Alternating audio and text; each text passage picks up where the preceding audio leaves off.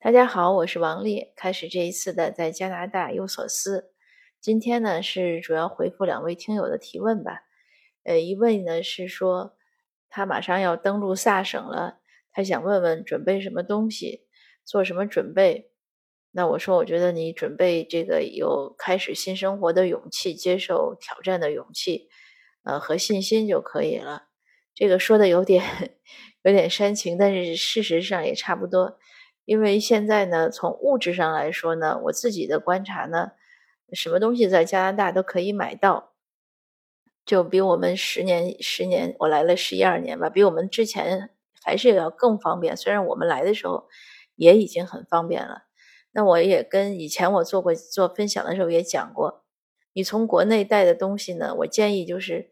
你不想扔掉的，你想伴随你终生的，你就带过来。比如说照片呀，或者一些纪念品呀，呃，或者是图书呀，或者是什么。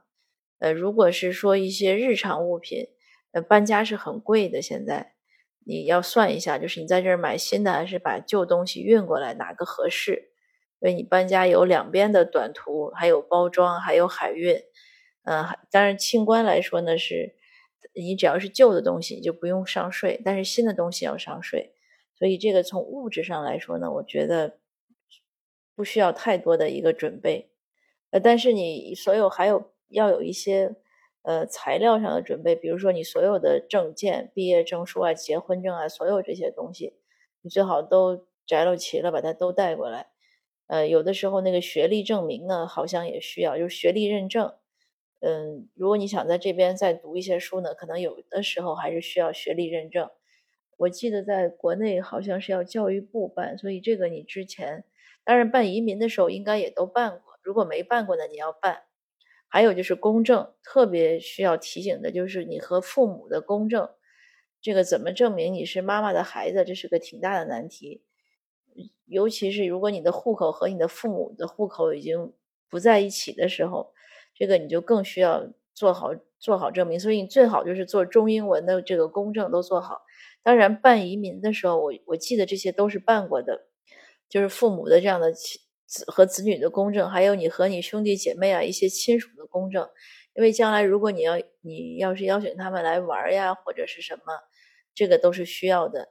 嗯，所以我这些年觉得最麻烦的就是这个证件和公证。嗯，如果这些都准备好了，那当然还有就是你国内的财产的一些，呃，一些归归纳吧，一些交割吧，你哪些钱要转过来呀，或者怎么样，房产呀，因为有的时候呢，你想着可能说，哎，我过去待几个月，我就回来再处理什么，但是可能一过来呢，他就不容易回去。你像咱之前刚结束的这疫情，你三年都回不去，所以有些什么事儿呢，你都尽量的是要。做长期的准备，而不是要说短期，因为有的时候真的是，虽然是买机票很方便，但是你真的去天天去行动的时候，不一定是那么方便。当然，还有国内的手机呢，建议你保留，因为现在国内很多 app 呀什么都是要手机号认证，呃，手机号留下来，呃，反正现在手机也方便。其他的我就暂时都没想起来了。如果你孩子小呢，就是孩子还在学习期间呢，你最好多给他准备一些中文图书带过来。嗯，当然你那个也可以分次再运过来，就是以后你可以买了再运。但是如果你想让孩子保留，就是保有中文的话，这个中文阅读和学习是不能忘的。如果你孩子很小，又就是低龄的时候，那你就要带一些绘本呀，一些有中文的书过来，否则过来孩子就很容易。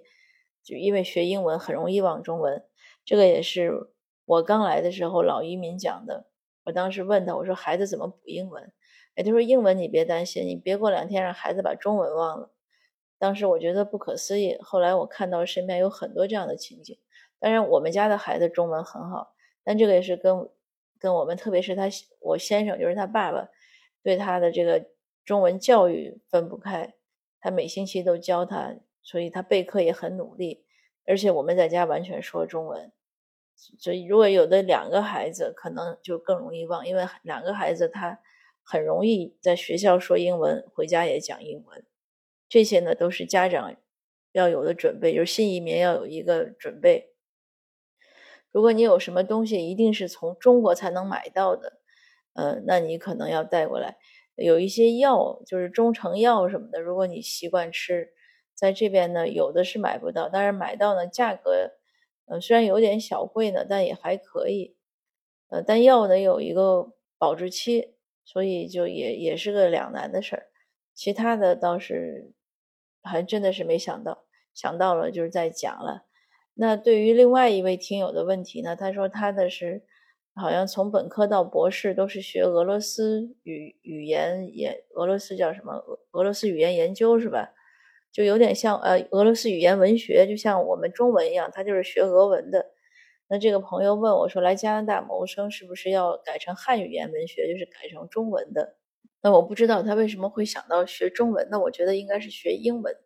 首先是这样，就是你是学俄文的，你过来不见得就没有合适的工作。呃，当然你想改成学中文呢，呃，他也过来不见得能有合适的工作。但不管学中文、学俄文、学什么呢，英文呢是一定要学一下的。所以，如果英文呢，你是个雅思四分或者五分的程度呢，那就有点差。如果你想过来再学习啊，或者工作，雅思可能怎么样到五分到六分，而且呢，要抱着一个学习的态度，就是一定要做好准备学习。无论学英语还是在学个什么技术啊、专业，或者我们换一个思路说，我觉得这个国外的生活呢，就是加拿大生活呢，就是谋生呢。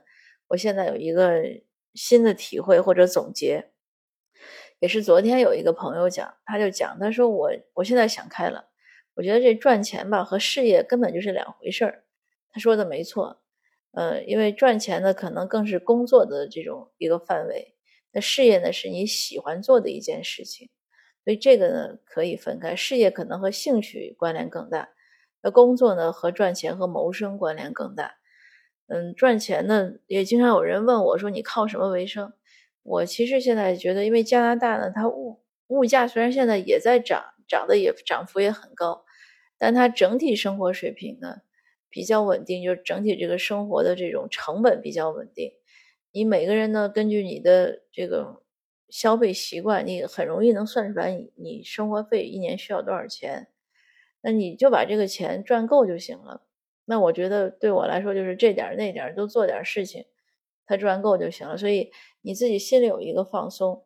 你在加拿大呢，他不太可能呢，就是一笔一下子赚很多钱，就是赚大钱、赚快钱，在加拿大基本上不太可能。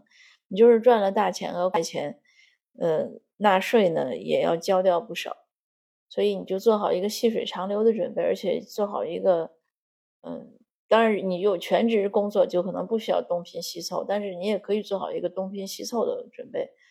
嗯，比如说你可能也许在给国内教教网课赚点钱，在这儿做个翻译赚点钱，嗯，或者再去哪儿做个兼职打打工，哎，这点东凑西凑，这个也能凑到生活费也就可以。所以我想压力呢不要给自己太大，这是这是一点。另外呢，就是要我刚才讲了，你只要英语有一个程度。你可以去学你想学的，做你想做的事情，呃，不见得再来学做这种研究，因为他真正做研究的话，也是个挺难的事情。你做研究，他这边没有什么研究机构，他只能是在大学里做教职。那你想进入大学做教职呢？嗯，不是一个容易的事。可能有一些 college 还好点，像。呃，像我周围像 Douglas College 啊，或者有一些像 VCC 啊，可能这些好一点。但是这些 college 呢，它基本上没有说像俄语呀、汉语这些基础课，呃，或者研究型的东西，它都是很实用的。那你像在 UBC 啊，就像我在 BC 省嘛，UBC、SFU 它是有这样的一些研究类的课，但是想进这种机构来教学，那它的那个。竞争还是挺强的。之前我知道 UBC 教招这种中文的中文系的老师，他不是招教中文，他是教就是所谓汉语言文学这样，呃，中文历史啊、文学研究啊这样子的老师，那都是哈佛毕业的学生去应征，这个这个难度还是蛮大的。嗯，那我自己应征过 SFU 的教中文的教师，就是当时请了很很。很牛的人给写推荐信，可是也没有得到，因为他们当时说，呃，一个在他们这边做兼职的老师呢想来应征，那他们就会优先考虑上过班的人，所以这也是一个启发。如果你想在这边做一些工作呢，你可以先去做义工，或者先去做兼职，一点点来。总之，他不太可能就是一步到位那样。嗯，说在国内是做大学，在大学里当老师，你过来还能很快的转过来当老师，可能不行，可能要需要这边的一个。如果你原来的那个硕士博士，呃，title 不是北，就不是在北美获得的，或者不是在欧洲获得的，那可能过来还是需要一个在这边的一个比较硬的文凭，才能进到这边的大学。这是我个人的感受，也也不一定就是很很准确的。那有一些优秀的人才可能过来一下子也能，而且也看一个机会，有的时候，因为他正好缺那个职位，而且正好可能当时应征的人没有那么多，那就好一点。因为他毕竟这个，嗯，因为人少嘛，所以他整个的这种工作岗位设置，尤其是像这样子比较高端的岗位呢，还是相对要少很多，不像国内，因为国内大学很多，所以职位相对就会多。而且学生多，需要的老师也多。那我就是觉得在这儿呢做上班呢，就要有多一些呃开放性的思维吧，不要给自己限制死。